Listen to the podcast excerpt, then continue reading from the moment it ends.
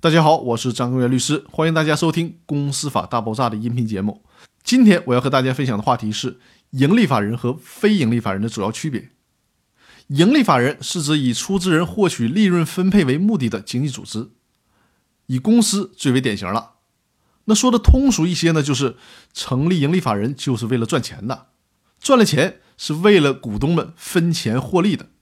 而非盈利法人呢，是指不以成员获取盈余分配为目的的组织，这就包括了事业法人、社会法人，比如说行业协会，还有捐助法人，比如说慈善、扶贫和宗教机构。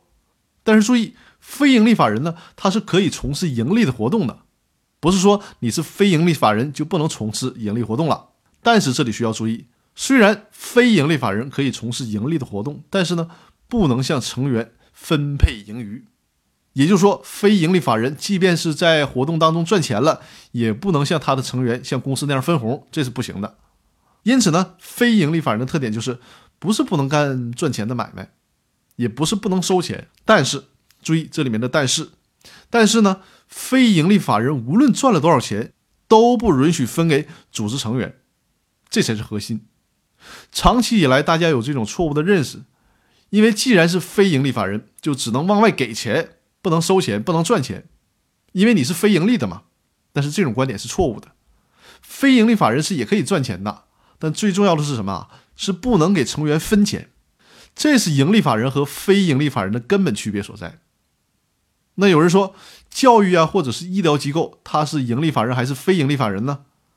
教育、医疗、养老等兼具公益和盈利属性的机构，不能一概而论。而是需要根据目的和性质进行区分。在司法实践当中呢，如果是民办的教育机构、医疗机构或者是养老机构，那么设立人他就是以盈利为主要目的的，相关的法律法规也允许其分配利润。那这种情况下就是属于盈利法人。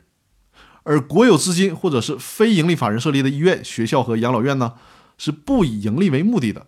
这种情况下，设立人是不能分配利润的。那么。这种性质呢，就是非盈利的法人，但是需要注意，非盈利法人呢，给为他干活的人发工资、支付劳动报酬，这是允许的。否则的话，你连劳动报酬都不给，谁还给非盈利法人干活呢？那就没法运转了。所以说呢，非盈利法人给向他提供劳务的人员支付劳动报酬是允许的，但是就是不能像公司那样给员工分红。以上就是盈利法人和非盈利法人的最主要的区别。民法总则当中所称的盈利法人，通常就是指公司，这里面包括了有限责任公司和股份有限公司，当然也包括其他类型的企业，比如说集体企业等等。这个我们在以后会和大家详细的论述。那好，那今天的分享我们就先到这里，我们明天继续。